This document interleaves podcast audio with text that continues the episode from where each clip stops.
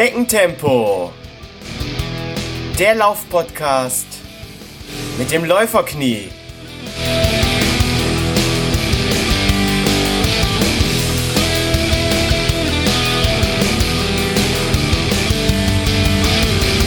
Hallo und herzlich willkommen zu Schneckentempo, dem Laufpodcast mit dem Läuferknie, Folge 43. In der heutigen Folge werde ich zusammen mit meinem Gast ein paar Schuhe testen und besprechen und eure Hörerfragen beantworten. Ihr kennt ihn vielleicht schon aus Folge 33.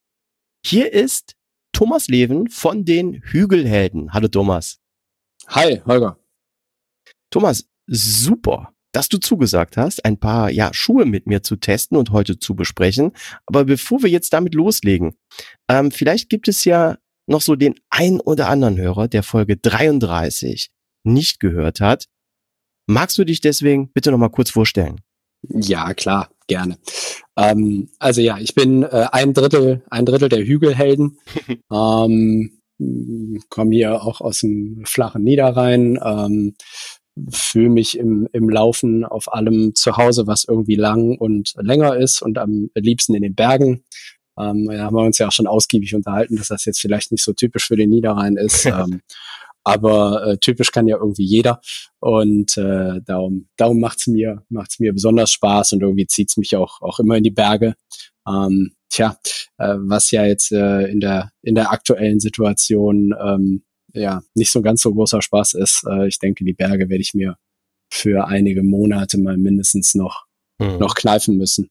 Ähm, ja, ich, ich selber ähm, bin ähm, knapp 40.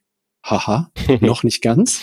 Ähm, bin hier äh, Papa von zwei Kindern, ähm, einer, einer, kleinen Tochter, die morgen ein Jahr alt wird und äh, oh. Sohn, der, der sechs ist. Ähm, bin ganz normal äh, berufstätig, also äh, kenne mich mit den ganzen Herausforderungen äh, rund um das Thema, wie kombiniere ich den Trainingsplan und Familie und Arbeit und alles irgendwie unter einen Hut ganz gut aus. Ähm, und nebenbei bin ich auch noch ähm, ein wenig als äh, tatsächlich auch selber als als Trainer tätig ähm, bei äh, Gipfelkurs in in Düsseldorf. Ähm, dort bin ich hauptsächlich so äh, für das Thema Trainingspläne schreiben ähm, und ähm, die ganzen Themen rund um die Auswertungsprogramme und so weiter zuständig. Also weniger das, äh, das wirklich irgendwie eins zu eins Coaching, sondern eher so im, im Hintergrund. Mhm. So wie das äh, sich auch mit einem normalen Hauptberuf noch vereinbaren. ja, coole Sache.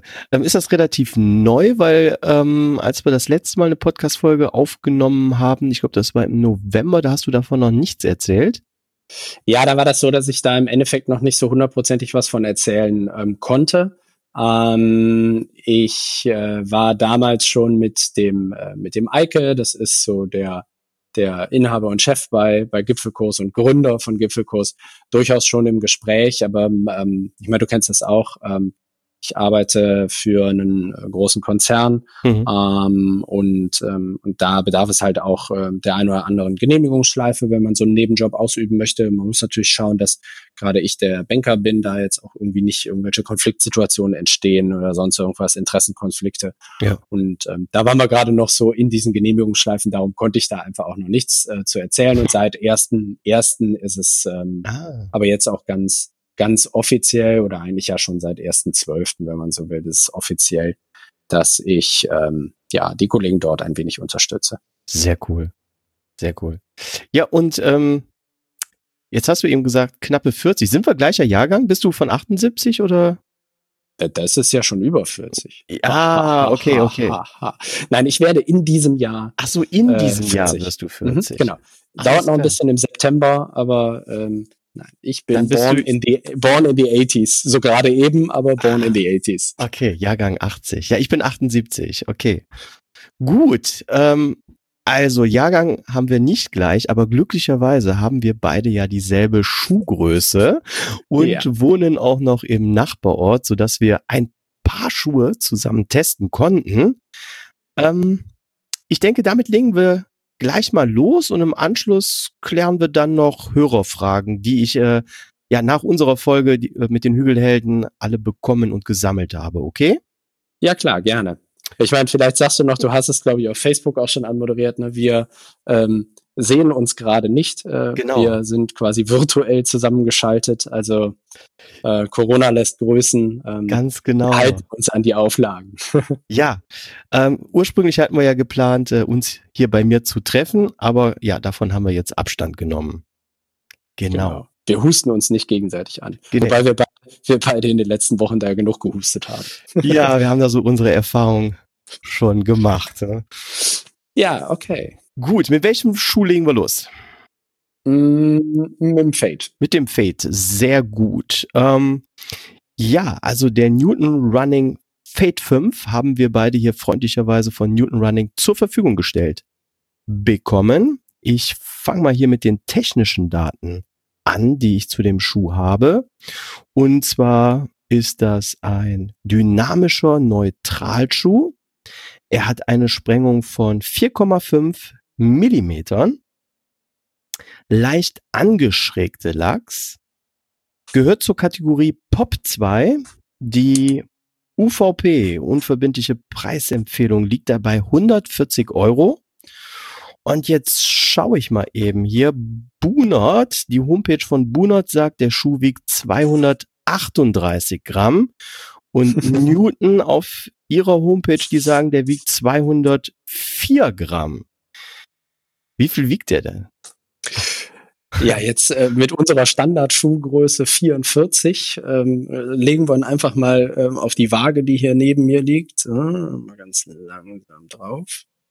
Also in 44 hätte ich ihn jetzt mit 278 Gramm. Boah, okay. Also da toppt das äh, den Wert von Newton und von Bunert. Wobei wir da ja, nicht wissen, ja genau welch, welche Schuhgröße die da gewogen haben. Ne? Ja, in, in der Regel machen alle Hersteller oder sind sich alle Hersteller ja da einig, dass sie äh, da Schuhgröße 42 nehmen. Mhm. Ähm, bei den Herrenschuhen auf jeden Fall. Ähm, ja, wir mit 44, gut, es ist äh, zwei Nummern größer, da kommt natürlich ein bisschen Material ja. dazu, das lässt sich ja gar nicht vermeiden. Und ich glaube, die nehmen sogar die Einlegesohle raus, wenn die das äh, wiegen. Ne? Echt? Ja, ich, ich, ich das auch mal machen. Ich meine schon. Ich nehme sie Gucken, mal raus. ob das was bringt. Ah, ja, immerhin. Äh, es bringt 18 Gramm, äh, da liegt er nämlich dann bei 260. Ah, okay. Ich könnte jetzt noch die Schuhe rausholen, oder? Na, Lassen wir. Okay. 260. Ähm, ja, du bist ihn jetzt äh, gelaufen. Wie hast du den Schuh äh, empfunden? Wie hat er dir gefallen? Ähm, ja, wir hatten ja auch ähm, beide, den, den Schuh hast du ja die Tage besprochen, auch den ähm, als erstes äh, quasi von Newton den, den Gravity an. Der Gravity, der ja noch mal eine Ecke dynamischer und äh, ja, der, der noch schnellere Schuh ja. ähm, eigentlich sein soll. Von daher ähm, war ich dann äh, war ich dann sehr gespannt, wie der Fade sich da quasi anschließt. Äh, weil wenn man die Schuhfamilie sich anguckt, dann ähm, wäre ja im, im normalen Denken, äh, sage ich jetzt mal, der, der Fade quasi der nächst ähm, komfortablere und gegebenenfalls dann auch ähm, weichere, besser gedämpfter. Ne? Also das ist ja das, was man von, von vielen anderen Herstellern kennt. Ähm, dass es, äh, dass es ja so immer komfortabler wird oder immer gedämpfter wird, ja. je nachdem, äh, wo man da hingeht. Und ähm, ich muss sagen, dass ähm, das bringt der Fade auf jeden Fall mit sich. Also ähm, er ist definitiv ähm, etwas weicher. Ähm, die, die Lachs vorne unterm, äh, unterm Vorfuß, ähm, also unter dem, dem Zehengrundgelenk, wo sie ja im Wesentlichen liegen, mhm. ähm, sind nicht ganz so ausgeprägt wie beim, beim Gravity. Sie sind immer noch sehr deutlich spürbar, auch wenn man den Schuh schon anzieht, hat man ähm, immer noch dieses typische Newton-Gefühl, dass man ähm, ja auch so ein bisschen das Gefühl hat, man steht da vorne auf dieser, dieser Platte drauf. Ähm, sie sind für mich, wenn du den Schuh wirklich sauber auf dem, ähm, auf dem Mittelfuß, Vorfuß läufst, ähm, aber nicht weniger dynamisch als beim Gravity. Mhm. Also das ist, das war, das Gefühl hatte ich definitiv nicht. Ähm, was ich feststellen muss, ist, also der Gravity ist ein, ein Schuh, den man glaube ich, ähm, nicht guten Gewissens ähm, einem Vorfuß, Mittelfußlauf Anfänger anziehen kann. Mhm.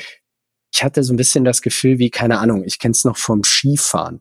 Da wurde immer so von Fehlertoleranz von Skiern gesprochen. Also wenn du da den absoluten Race-Ski angezogen hast, ähm, dann dürftest du da technisch nicht viele Fehler machen, sonst hat's dich einfach abgelegt. Und ähm, beim Gravity hatte ich den Eindruck auch, sobald du den mal nicht wirklich sauber in der Technik gelaufen bist, dann funktionierte der nun wirklich nicht mehr so gut. Mhm. Ähm, äh, sobald du den sauber in der Technik läufst, ist das ein super, ein super Schuh gewesen, ja. gar keine Frage.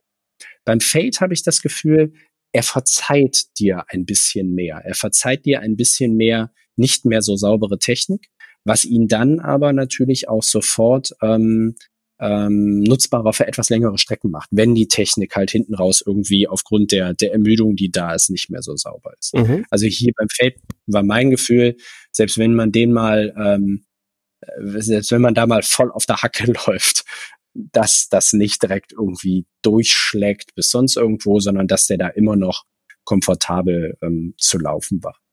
Ähm, ansonsten, also es ist so ein bisschen der Allrounder, ähm, noch so die kleine Besonderheit, ähm, wenn ich ähm, zu meinem Physiotherapeuten gehe in, ähm, in Mönchengladbach-Reit bei zu Heilsa hilft, mhm. ähm, dann rennen die Jungs und Mädels da alle mit diesem Schuh rum. das hat bei denen so ein bisschen die Besonderheit, die lieben auch diese, diese Lachs. Weil wenn man sich einfach in den Schuh reinstellt, ähm, nur drauf steht, dann kippt der einen so ein gefühlt so ein bisschen nach hinten mehr auf die Ferse. Und bei allen Übungen, die ähm, dort bei der Physio mir so angeleitet wurden, äh, die, die irgendwas mit Knie, in die Knie gehen zu tun haben, Kniebeuge, ähm, Kreuzheben, äh, irgendwas mit der Kettlebell in die Richtung, versuchen die dort immer, dass du nicht so viel Druck über den Vorfuß machst, weil das wohl das Knie mehr belastet, oh. ähm, sondern die versuchen dich immer so ein bisschen nach hinten zu kriegen. Ja, du sollst ja bei der Kniebeuge auch nicht irgendwie die Knie vor den Füßen haben, sondern du sollst ja hinten mit dem Hintern quasi runtergehen. Mhm. Und das begünstigt dieser Schuh. Darum lieben die den ähm, bei äh, meinem Physiotherapeuten so sehr. Also ganz nebenbei ähm, das noch so als zusätzlichen Effekt. Ich hatte den Fade auch an bei, bei Lauf ABC und bei, ähm, bei einem äh, Lauftraining, ähm, was ich äh, bei mir in der Firma äh, aktuell pausierend, aber ähm, gemacht habe. Mhm. Ähm, und auch da, da, da macht er natürlich richtig Spaß. Ne? Also alles, was so aus dem Sprung kommt, da kommt die Lachs wieder voll zur, zur Geltung und da, da macht er richtig Spaß. Passform finde ich gut. Ähm, das, äh, dieses Strickmaterial, was er hat, ähm, lässt sich sehr schön an den Fuß anpassen, ist einfach unauffällig. Also ich finde, das ist immer das Wichtigste. Mhm. Ähm, das, das muss nicht sonder was Wunder äh, tun, sondern ich, ich will den anziehen und ich will nicht irgendwelche Stellen haben, wo ich sage, da äh, knickt und kneift und drückt er, sondern ich habe den, den angezogen und der ist ähm, einfach von der Passform her für meinen Fuß ähm, unauffällig gut. Ja. Ähm, der ist relativ leicht gehalten oben auf. Ähm, man hat so ein paar Applikationen, die so ein bisschen ähm, auch das Schnüren äh, äh, fester machen sollen oder machen lassen. Ähm, ja, nee, aber an, ansonsten einfach ein guter Schuh. Es, er sieht, sieht optisch, finde ich, wirklich gut aus in dieser Kombination, die wir jetzt hier haben, mit diesem Weiß, Silber, Schwarz. Äh, gefällt er mir schon wirklich gut. Der optimale Testschuh im Winter. Ja, stimmt. Ja, Okay, da sieht man natürlich schnell jeden kleinen Fleck drauf. Aber so, wenn er aus dem Karton kommt, gefällt er mir richtig, richtig gut, muss ich sagen. Nein, er sieht halt auch aus wie ein Laufschuh. Ne? Er ist ähm, relativ flach ähm, vom Aufbau. Also ich äh, finde, ähm, ja, diese Nike-Dinger sind alle irgendwie super schnell, wenn du äh, ähm, äh, da auch die entsprechende Lauftechnik hast. Ich finde, die sehen aber schrecklich aus. Ähm, und, und er sieht einfach aus wie ein Laufschuh. Äh, ich finde, ein Laufschuh darf auch aussehen wie einer. Ähm, das das finde ich ganz gut. Ich meine, Adidas hatte auch so ein paar äh, Auswucherungen gehabt, dass die Dinger eigentlich mehr Sneaker als Laufschuh waren. Ähm, da sind sie jetzt auch wieder so ein bisschen von zurück und, und das, das tut er. Also ja. ist super verarbeitet. Ich kann da also wirklich gar nichts bemängeln. Ähm, das ist äh, einfach, das passt. Das stimmt einfach. Ja. Sehe ich, sehe ich auch so. Ich muss aber noch dazu sagen, als der Martin Inno von Newton Running mir zum ersten Mal den Gravity und den Fate gezeigt hat, da sagte er, was du anfangs so gesagt hast, ne? Der, der Gravity ist so mehr die, die Rennmaschine, ja, der etwas dynamischere Schuh und der Fate eher sowas für die Einsteiger. So, und bevor ich jetzt diesen Schuh überhaupt getestet hatte, hatte sich bei mir im Kopf schon dieses Gefühl ähm, implementiert, dass der Gravity sich so anfühlen würde, ich sag mal, wie so ein ähm, Saucony Kinvara oder sowas, ja. Und dass der Fate dann aber eher sowas wäre wie so ein Essex Cayano. So, und damit ja. bin ich natürlich voll auf die Schnauze gefallen, weil das ist natürlich absolut nicht so, weil auch wenn der Fate, ich sag mal so, das Einstiegsmodell in die Newton-Welt ist, es ist immer noch ein Newton-Schuh und das merkt man schon. Also da, ähm, da sollte man keine falschen äh, Erwartungen haben, dass das jetzt so ähnlich ist wie der herkömmliche Schuh, den man kennt. Nein, es ist äh, zu 100 Prozent ein Newton-Schuh. Ja, und auch kein langsamer. Ne? Mhm. Also das ist jetzt kein Schuh für ähm, die Schluffi-Runde, äh, ewig lang ausgedehnt, ähm, lang und langsam. Also ich finde, äh, nehmen wir die Adidas-Familie, ähm, da gibt's ein, da gibt's ein, die, die Adi Zero-Geschichten. Äh, ja. Das ist für mich eher so Gravity. Ja. Ähm, ich würde den Fade in die äh, gleiche Kategorie wie so ein Boston ah, ähm, stecken. Okay, ja. Du kannst mit dem durchaus lang, aber du kannst mit dem auch richtig schnell laufen. Das ist nicht, nicht so der, der, der Pantoffel. Mhm. Ja. ja. Ich meine, wir haben ja nachher noch einen, noch einen ähm, anderen Schuh von einem anderen Hersteller. Ja. Ähm, die, die würde ich zum Beispiel in die gleiche Kategorie packen. Mhm, ja. Aber da, da kommen wir, da kommen wir ja gleich auch noch mal drauf. Genau, das ist ein guter Link. Ähm, was ich noch mit dem Fade gemacht habe, ich habe mir den noch geschnappt, nachdem ich den hier ein paar Mal auf meiner Hausrunde gelaufen bin und bin damit ähm, nach äh, Bunert zum Laufladen gefahren. Der Gernot war ja auch schon mal hier Gast im Podcast. Und ich habe gesagt, hey, lass uns mal eine Videoanalyse machen, wenn ich mit diesem Schuh laufe. So, und das Interessante war, oder was ich so richtig gut an Newton-Schuhen allgemein äh, finde, man bekommt ja richtig gutes Feedback. Also durch diese Lachs unterm Fuß merkst du ja, ob du hinten auf der Ferse aufkommst oder ob du jetzt am Vorfuß aufkommst. Und mhm ich bin gelaufen und dachte mir so, ach, das klappt ganz gut auf dem Vorfuß. Und dann gucke ich mir das Video an und sehe, ich laufe voll auf der Hacke. Also da kann ähm, ja einem so die eigenen Sinne da auch schon mal einen Streich spielen. Und ich glaube, das habe ich auch letztens noch mal mit dem äh, Chris Lose von Newton Running besprochen. Gerade Leute, die ähm, überhaupt nicht am Vorfußlauf gewöhnt sind und die jetzt mit Newton anfangen, da ist es schon ganz hilfreich, wenn da auch mal so ein Trainer am Anfang drauf guckt, ähm, weil der eigenen Körper ähm, ja auch schon mal trügerische Signale sendet. Ja, absolut. Ähm, das äh, habe ich sowohl in meiner Trainerausbildung gesehen, wo wir ja alles angehende Trainer waren. Ne? Und da haben wir mit, wir haben mit uns die, die Videoaufnahmen natürlich auch genauso gemacht. Und äh, ich sag mal, da war fast die Hälfte der Gruppe, die äh, sich vorher ähm, äh, tagelang über die Laufstilarten äh, unterhalten hat und ähm, dann auch festgestellt hat, dass irgendwie, wenn man dieser Mittelfuß, Laufstil, Mittelfuß, Vorfuß, also der Art und Weise, dass du schon mit dem Bereich der zehn Grundgelenke als erstes aufkommst, aber die Ferse noch absetzt. Ne? Also mhm. Also rein Vorfuß ist ja Sprint. Ja. Ja. Äh, da, da kommt die Ferse gar nicht mehr auf den Boden, aber das läuft auch kein Elliot Kipchoge läuft rein Vorfuß, sondern der setzt mit dem Vorfuß auf und setzt aber die Ferse ab. Das wäre dann irgendwie im, im Deutschen dann äh, der, der Mittelfußlauf. Mhm. Und die meisten meinten so zu laufen, aber sie meinten es halt auch nur.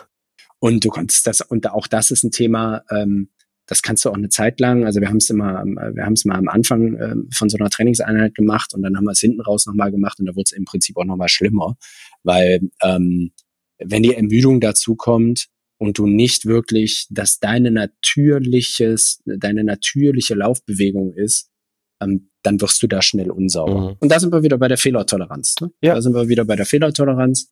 ähm, äh, kommst du dann, wenn du eigentlich deine Runde doch wieder, weil das Wetter so toll war, ein bisschen zu sehr ausgedehnt hast, kommst du mit einem Fade noch gut und unfallfrei und ohne Be Beschwerden auch noch die, keine Ahnung, zehn Kilometer nach Hause.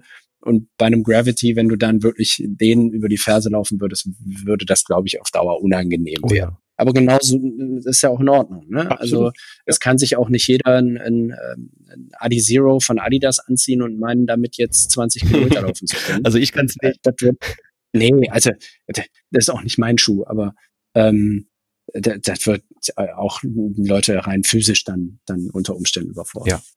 Ja. ja. Sehr gut. So, lass uns mal schauen. Dann kommen wir noch mal zum zweiten Schuh, den wir hier haben. Aus demselben Hause, auch von Newton Running. Und zwar wurde uns hier der Boko AT, welcher ein Trailschuh ist, zur Verfügung gestellt. Ich guck mal eben, er hat drei Millimeter Sprengung, ist also noch ein bisschen flacher als der Fade. Ähm, das Mesh soll wasserabweisend sein. Die unverbindliche Preisempfehlung liegt hier auch bei 140 Euro. Und jetzt auch wieder interessant, Bunot gibt an, dass der Schuh 246 Gramm wiegt. Newton sagt 300 Gramm. Was sagt denn deine Küchenwaage? Ich äh, habe es ja tatsächlich vorher mal ähm, äh, auch schon mal ausprobiert und äh, tatsächlich äh, gibt Newton hier äh, dann offensichtlich Schuhgröße 44 an.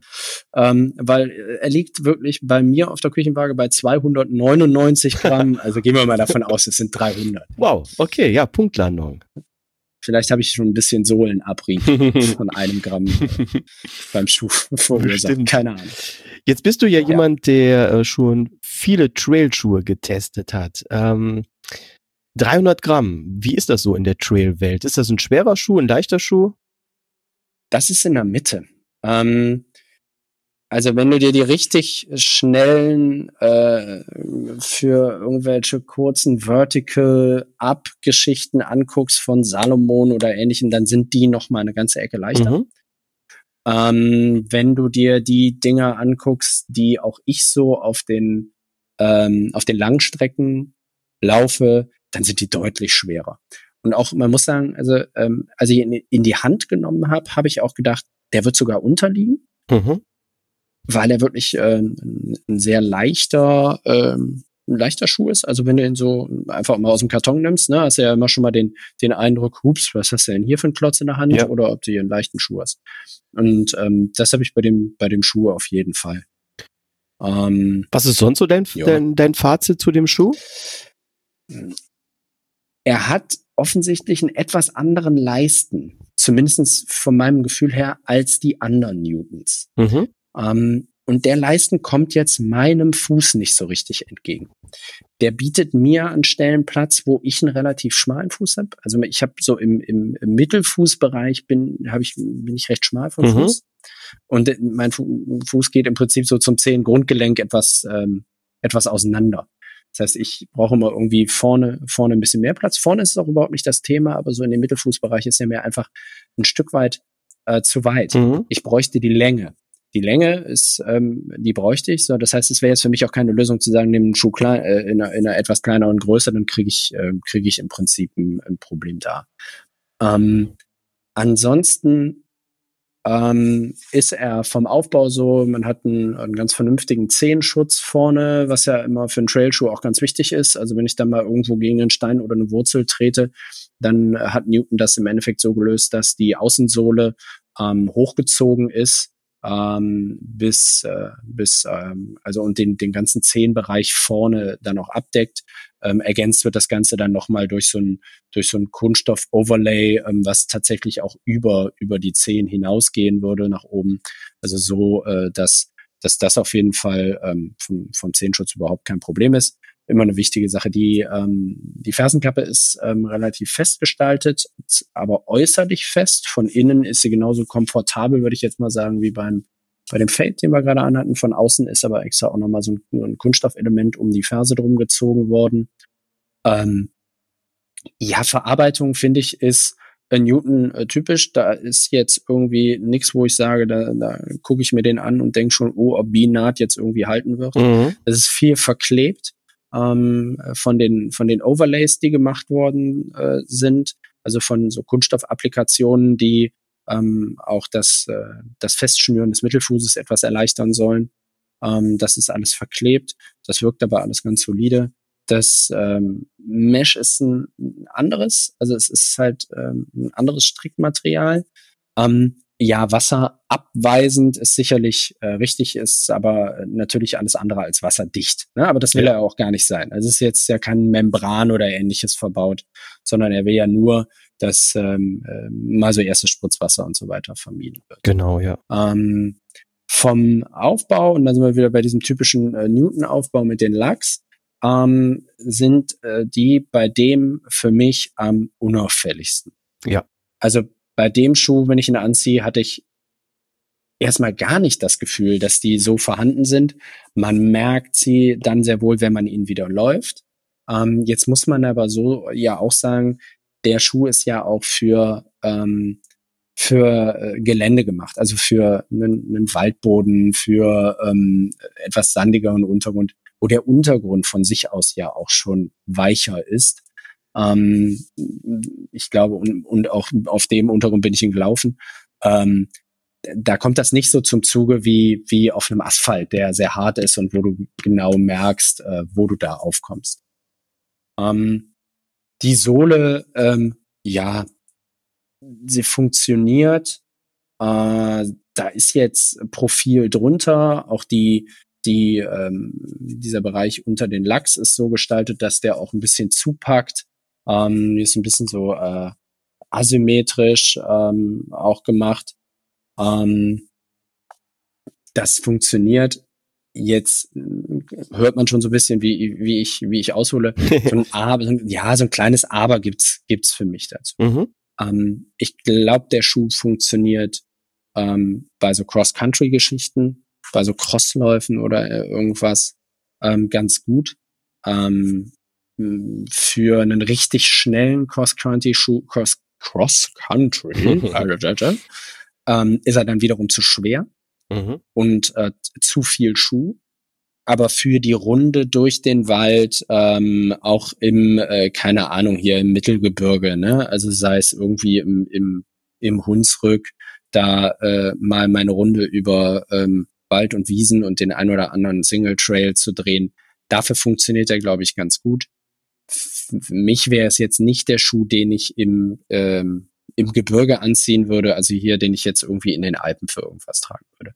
Weil entweder hätte mir dann zu wenig, zu wenig äh, äh, Grip von der Sohle her, Mhm. ähm, oder er wäre mir dann doch doch irgendwie äh, dann dann zu leicht. Also Mhm. ich bin also ich bin bei dem ähm, Boko nicht so 100% überzeugt. Ich glaube, der funktioniert ganz gut hier, wie gesagt, auf auf meinen Waldrunden. Ähm, dafür finde ich dann 300 Gramm relativ relativ viel. Ähm, es ist okay. Also ich habe bei Newton Schuhe, da bin ich äh, mehr Fan von als von Boko. Kann ich unterstreichen. Also Boko finde ich auch okay hier für die Wald- und Wiesenwege. Ich könnte mir jetzt damit aber auch nicht vorstellen, großartig über die äh, Berge zu springen. Aber ich glaube, das, das will Newton auch äh, gar nicht mit diesem Schuh. Nee, das glaube ich auch. Das, das ist so, das ist so der, der Trailschuh, wenn man mal ein bisschen ähm, ähm, durch den Wald, übers Gelände, im, über einfacheres Gelände, im einfacheren Gelände unterwegs sein will. Ja. Ähm, und ich glaube, dafür, dafür funktioniert er auch auf jeden Fall. Ja, für diese Trail-Geschichten, die wir hier bei uns äh, am Niederrhein, in Niederlanden, Belgien haben, ich glaube, da funktioniert er ganz gut. Seidenweber hier ähm, äh, Crosslauf, den es ja bei uns hier in Krefeld gibt oder sowas. Ja, wenn der nicht wieder Schlammschlacht ist, dann ja. Genau, Schlammschlacht. ja, aber dafür ist doch der Schuh auch, äh, denke ich, was. Ähm, ich bin ihn gelaufen, allerdings, ja, leider, äh, in Anführungszeichen leider, nicht im Regen. Also ich konnte jetzt nicht testen, wie wasserabweisend er wirklich ist. Aber was du eben gesagt hast, das kann ich nur voll unterstreichen. Das ist ein komplett anderes Mesh, als ich bei jedem anderen Schuh bis jetzt gesehen habe. Ich, ich kann es gar nicht wirklich beschreiben. Es, es ist halt irgendwie anders. Ja, das ist ja alles immer äh, technisches Strickgewebe. Ne? Also ähm, am Ende äh, werden diese Sachen ja sehr häufig auf wunderbaren äh, Strickmaschinen made in Germany ähm, dann zwar irgendwo in der Welt gefertigt, aber die Maschinen kommen von uns. Ähm, ich glaube, das ist das Material. Also äh, das Material ist, ist tatsächlich, also das Garn, was da verwendet wird, in der Verwebung ist so ein bisschen wasserabweisend. Aber wie gesagt, abweisend, nicht ja, dicht. Ja. Ist, ähm, für mein Gefühl, das hat nichts, ähm, das muss äh, absolut positiv ist. Ähm, es hat, hat dem, nimmt dem Schuh nicht die Atmungsaktivität. Mhm. Ja. Das ist ja immer mal wieder die Diskussion bei, je nachdem, welche Membran da so äh, genutzt wird, äh, dass man durchaus doch das Gefühl hat, dass er, wenn es dann warm draußen wird, dann echt ähm, der Fuß auch nicht mehr im Wasser von außen steht, sondern im Von Wasser innen. von innen. Ja. Ja. Ähm, ich komme noch mal zum Punkt äh, Optik, weil wir haben den jetzt hier in der Farbe äh, Schwarz und äh, Rot. Der gefällt mir von der Farbgebung her sehr gut. Von der Seite gefällt er mir gut, von hinten gefällt er mir gut. Ich bin etwas unzufrieden mit der Zehenbox vorne. Die finde ich ist schön breit, gibt meinem äh, Fuß auch optisch genug Platz, aber optisch finde ich, dass vorne die erste Schlaufe, wo der Schnürsenkel startet, wenn man da etwas den Schuh enger schnürt und dran zieht, dann verzieht sich so die ganze Zehenbox vorne. Das gefällt mir optisch nicht so gut. Ja, das hängt so ein bisschen an diesen beiden Overlays da, die rechts und links ähm, drüber gehen, ne? In Mhm. Richtung, in Richtung 10. Mhm. Ähm, ich glaube, das hat natürlich auch extrem wieder was mit der Fußform zu tun. Ne? Also wenn du da vorne einen sehr breiten Fuß hast, dann hast du nicht dieses, dieses enger ziehen. Stimmt, ja. Das ist ja das, wo ich sagte, für meinen Fuß hat der nicht die optimale Passform. Aber das ist natürlich eine individuelle Sache. Ne? Absolut. Das ist ja kein, kein Qualitätskriterium für einen Schuh. Du musst einem Schuh einen bestimmten Leisten geben und der kann nun mal nicht jedem Fuß passen. Aber vielleicht können wir das irgendwie in der Industrie einführen, so als Qualitätsmerkmal. Das ist ein guter Schuh, wenn es an dem Fuß von Thomas Leven angepasst ist. Das, äh, überhaupt kein Problem, können wir gerne machen. Wobei, wobei da gibt's doch auch inzwischen die ersten ähm, Dinge von den beiden ganz großen. Das ist nicht Nike und von, von Adidas, die äh, wo tatsächlich so eine 3D-Aufnahme von deinem Fuß gemacht wird und dass dann der Schuh dann äh, irgendwie drumherum gestrickt wird oder sowas. Ja, wer weiß, wie lange Also gibt's gibt's so die ersten Experimente. ja, wer weiß, wie lange das noch dauert, dann fährst du zu deinem Laufladen und dann wird der aus dem 3D-Drucker gedruckt. Ja, da rufe ich den Gernot einfach mal an. Ich sag Gernot, du hast meinen Fuß ja im äh, System. Genau. Ähm, äh, dann weißt du, wie es oben rum sein soll. Und unten hätte ich gerne schnelle Ja. Sohle. Ähm, schnelle Sohle, das ist ein gutes Stichwort. Kommen wir doch zu unserem dritten Schuh heute. Und das ist jetzt ganz lustig. Der wurde uns nicht zur Verfügung gestellt. Den haben wir uns beide unabhängig voneinander und ohne dass wir das wussten und ich glaube sogar im selben Laden gekauft, oder? Wenn du auch beim Gernot warst, dann Ja, ich war auch beim Gernot. Ja, siehst du mal. Ähm, ja, genau. Also äh, da, du sprachst mich ja an. Ja, ich habe da auch noch einen anderen Schuh, über den wollte ich auch noch was sagen. Und ich sage, ach, welchen hast du denn da? Ja, einen. Ähm, dann lassen wir jetzt die Katze dann aus dem Sack. Ein Mitsuno. Genau. Ich sag, ach, welchen denn? ja, den äh, Wave Shadow 3. Ganz genau. Ähm, ich glaube, wir haben ihn sogar beide in der gleichen Farbkombination ja? gewählt. Hast du schwarz mit dieser Regenbogensohle? Ja, genau den. Cool, ja, ich war so begeistert von dem Schuh, dass ich gesagt habe, hey, den müssen wir auch heute mit in die Schuhbesprechung reinnehmen. Und lass mich da auch mal die technischen Daten raushauen. Also beim Shadow 3 handelt es sich um einen Lightweight-Trainer mit 8 Millimeter Sprengung. Also jetzt verglichen zu den ähm, Newtons, die wir vorher hatten, doch äh, deutlich äh, höher. Ähm, der Schuh hat eine unverbindliche Preisempfehlung von 130 Euro. Laut Hersteller bietet er Stabilität, Dämpfung und Rückmeldung und wiegt 255 Gramm. So, the same procedure, Thomas. Was sagt deine Küchenwaage? Also die haben auf jeden Fall wieder Schuhgröße 42 genommen. Ah. Ähm, bei mir wiegt er 270. 270. In Schuhgröße 44. Okay, ja, ist aber auch noch respektabel, oder? Äh, ja, also wir, wir hatten ja den, äh, den Fade gerade draufstehen, der war ja irgendwie 8 Gramm, 8 Gramm schwerer. Ja.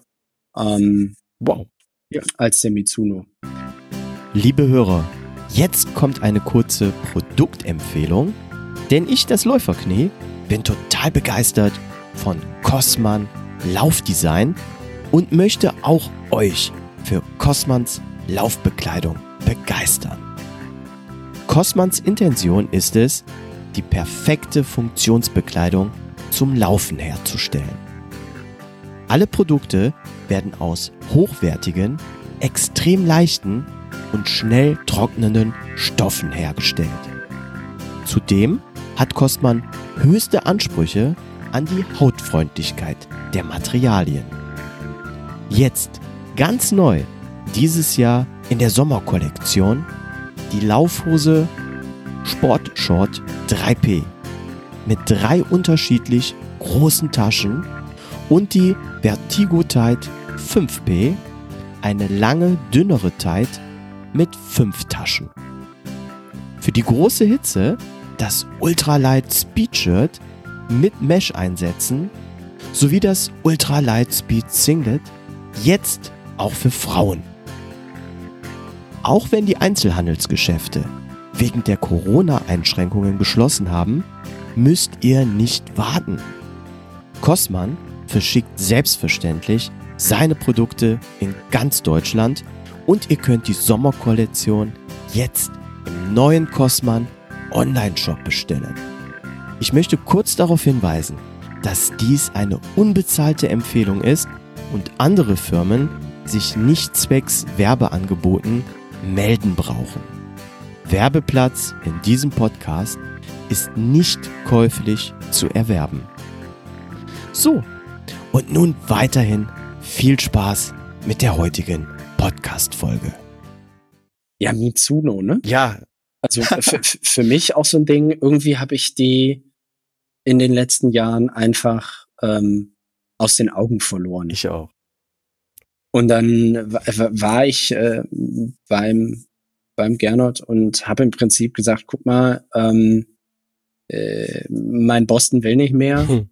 Ich hätte gern aber irgendwie einen Boston-Ersatz. Dann habe ich den Boston, den neuen äh, Boston auch angezogen, natürlich, und den einen oder anderen. Und dann sagte er, ja, aber ich habe hier noch, noch was anderes. Ich sag, hm, Mitsuno. Ich sag, habe ich irgendwie seit Ewigkeiten nicht mehr gehabt. Ähm, und ich habe den angezogen und habe gesagt, du kannst die anderen wegräumen. Ja. Es ist, ist also, da sind wir wieder bei dem Thema ähm, Passform und äh, Beschaffenheit des Schuhs und so weiter. Ähm, der äh, ist äh, für meinen Fuß ähm, wie gemacht. Ja. Also da sind wir, Mitsuno hat äh, mein Fußmodell wahrscheinlich irgendwie doch dann als äh, Basis genommen. als Musterleisten, ja. Ähm, ich ja. habe genau das gleiche gehabt. Also ich bin hingefahren und ich hatte mich damals äh, gerade äh, bei äh, Swift angemeldet und war im Fitnessstudio und ähm, da habe ich gemerkt, ah, es ist nicht so toll, jetzt so Schuhe, die so ein bisschen modrig sind, von draußen mit ins Fitnessstudio zu nehmen und damit aufs Laufband zu gehen. Und dann hatte ich zum Gernot gesagt, hey, ich will einen Schuh, aber ich werde den hauptsächlich nur im Fitnessstudio auf dem Laufband äh, laufen. Such mir mal was aus. Und es war keiner an dem Tag äh, im Laden. Ich glaube, ich war über eine Stunde da und ich habe bestimmt 10, 15 Modelle ausprobiert. Und genau der gleiche Effekt wie du. Ich habe den Schuh angezogen und das war lieber auf den ersten Blick. Ich, äh, ich sage zu, zu, zu dem Schuh, es ist ein Fußschmeichler. Also ja. er passt perfekt, er fühlt sich super gut an und dieses First Fit, ähm, ja, kann man gar nicht toppen. Ja, genau, das ist ja immer, ne? Also äh, bei Schuhen, wenn du schon irgendwie beim ersten Anziehen irgendwo eine Stelle hast, wo du denkst, boah, die ist äh, vielleicht nicht so hundertprozentig optimal, aber alle sagen, der Schuh ist super, ja. ähm, dann sind wir Läufer ja dann äh, doch äh, immer etwas verkopft. Und wenn du so eine Stelle hast, dann schaffst du es ja auch wunderbar, dich beim Laufen immer mehr auf diese Stelle zu konzentrieren und steigerst dich immer weiter rein. Und umso schlimmer äh, wird's dann. Und ähm, ja, und darum ist so dieser Wohlfühlfaktor beim, beim Anziehen, ähm, glaube ich, ja extrem wichtig. Also ich hatte ähm, mir äh, den Schuh ja bewusst ähm, geholt, um ähm, nochmal wieder so was anderes zu haben für einen Schuh, mit dem ich durchaus ähm, schnell äh, laufen kann, also auch äh, Intervalle machen kann, der aber ähm, auch über längere äh, Strecken mich trägt. Mhm. Und ähm, genau das äh, finde ich ähm, liefert der Wave Shadow. Also das wäre für mich, für meine Art zu laufen, ist das für mich so ein, so ein Marathonschuh. Ah, okay. Ähm, da kann ich lang. Ähm, aber der hat äh, trotzdem die, die gewisse Dynamik. Vom Gewicht her ist er absolut super. Ähm, das Obermaterial ist ja sehr leicht und äh, luftig auch gestaltet. Also hier gibt's keine wilden Applikationen oder sonst irgendwas drauf, ähm, die, äh, die, die jetzt da Schnürung ähm, erleichtern sollen, braucht er aber auch gar nicht, also zumindest bei mir nicht.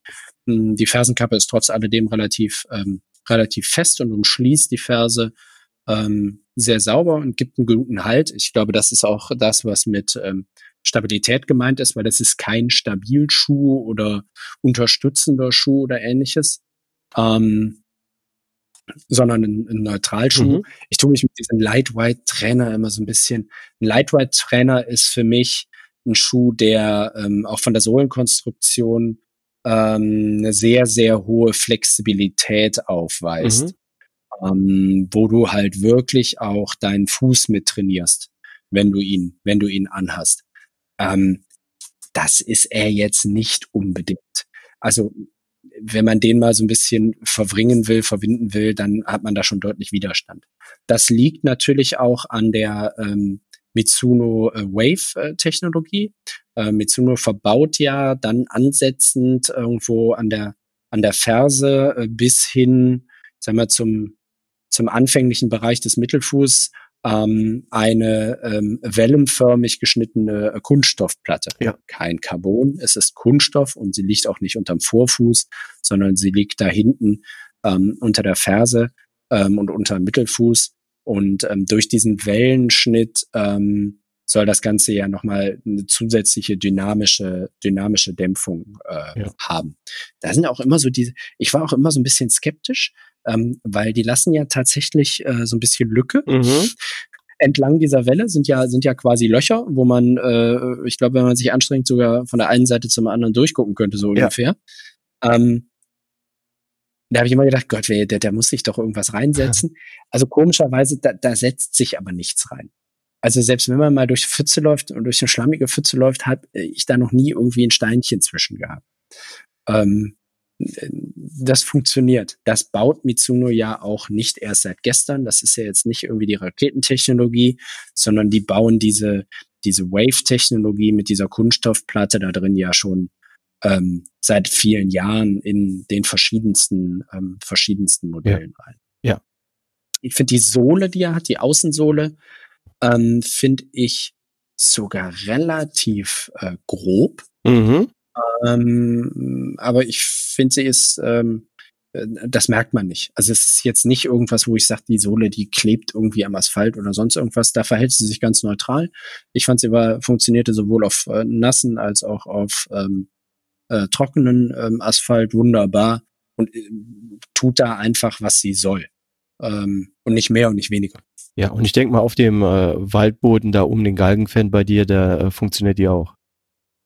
Ja, da würde sie wahrscheinlich im Trockenen ähm, auch funktionieren. Ähm, wäre aber trotzdem nicht, nicht der Schuh. Also ich halte diese Straßenschuhe dann auch gerne einfach auf der Straße und äh, mhm. wenn ich hier in den Wald gehe und ich habe ja das große Glück, dass ich wirklich nur 50 Meter Asphalt laufen muss, bis ich im Wald bin, ähm, äh, da ziehe ich dann auch in, in entsprechenden Schuhe an. Ja. Also für mich ist er ein äh, sehr guter alltagstauglicher, dynamischer, schneller Schuh. Und jetzt, wo die Fitnessstudios geschlossen sind, benutze ich ihn mittlerweile ähm, für Tempodauerläufe. Okay, ja. ja. Das ist das, wo er, wo er glaube ich, sehr gut funktioniert. Er bietet ausreichend Dämpfung dafür, ähm, um, äh, wie ich ja auch sagte, um, um auch länger zu laufen. Er verzeiht dir auch, wenn du den äh, voll über die, ähm, über die Ferse läufst. Ähm, man merkt, dass er dafür jetzt nicht hundertprozentig gemacht ist, aber ähm, da funktioniert er trotz alledem sehr gut und äh, ist da komfortabel genug auch für. Ähm, interessant ist, ähm, das bauen ja inzwischen auch viele, ne? also das äh, hat der, der Newton-Schuh ja zum Beispiel auch. Ähm, das haben die bei Mitsuno auch, die lassen ähm, unter der Ferse bewusst diesen Raum, ähm, wo die äh, Plantarsehne und die Achillessehne ja so, so unter der Ferse mhm. zusammenkommen, ja, wo viele, der, der berühmt-berüchtigte Fersensporn, ja. den irgendwie unglaublich viele Menschen haben, nur bei den wenigsten entzündet er sich. Ähm, den Bereich lassen die frei. Ähm, fand ich ganz angenehm, äh, weil ich habe ja auch immer mal so ein bisschen Probleme mit der mit der Achillessehne am, am rechten Fuß. Ähm, und wenn da so viel Druck ähm, auch von unten von irgendeinem sehr harten, steifen Schuh kommt, ähm, dann äh, kriege ich da auch schon mal Probleme. Dort ist da auch so eine Aussparung drin. Ähm, empfand ich da als, als äh, zusätzlichen angenehmen Faktor. Sorgt sicherlich auch für so ein bisschen mehr Dämpfungskomfort dahin. Absolut. Ausgewogener Schuh, fairer Preis. Ja, finde ich auch. Richtig fairer Preis, ja. Mitsuno ist in Deutschland jetzt nicht der, der ganz große. Ähm, Mitsuno und Essex ähm, sind ja so ein bisschen wie Adidas und Puma. Genau. Also die, die sitzen da irgendwo in Japan an, an, an so einer Bucht und die beiden Konzernzentralen können sich auch quasi sehen. ähm, in Asien sind die auch, glaube ich, ähnlich von den, von den Marktanteilen. Äh, bei uns in Deutschland, ähm, gut, führt ja doch, es führen Wege an Essex vorbei, ähm, aber äh, nicht so viel. Ja, ja, ja, das stimmt, das stimmt. Ähm, ja, ich muss auch sagen, Mizuno war auch komplett äh, von meinem Schirm äh, verschwunden. Und es ist auch tatsächlich der erste Schuh von äh, Misuno, den ich jetzt äh, gelaufen bin. Ähm, klar, Essex habe ich auch schon jede Menge gehabt und Misuno hatte ich wegen der Wave-Technologie mal in äh, verschiedenen Laut Laufzeitschriften gesehen, als die damals mit dieser Technologie rausgekommen sind. Aber ich ist tatsächlich mein erster Schuh von denen. Und Geheimtipp. Ich hatte vor Jahren, ich hatte vor Jahren schon mal so einen Wave Rider. Mhm. Ähm, boah, aber wirklich einige Jahre schon her. Ähm, den fand ich auch immer gut als so für die gemütliche, lange, ausgedehnte, für den langen, langsamen Lauf am Sonntag. Mhm. Ne? Da fand ich den immer, immer super. Ähm, ich weiß gar nicht, dann bin ich aber dann doch irgendwie davon abgekommen. Keine Ahnung, vielleicht haben sie zwischenzeitlich mal was an der Passform verändert und dann ist er doch rausgefallen ich gebe zu meiner Schande, ich bin ja ein wenig Schuhfetischist. also die Regel mit dem, ähm, du brauchst zu viele Laufschuhe, wie du Läufe in der Woche machst, dann hätte die Woche bei mir verdammt viele Wochentage. ähm, ich habe mir den, den aktuellen Wave Rider ähm, beim Gernot direkt auch noch geholt. Mhm.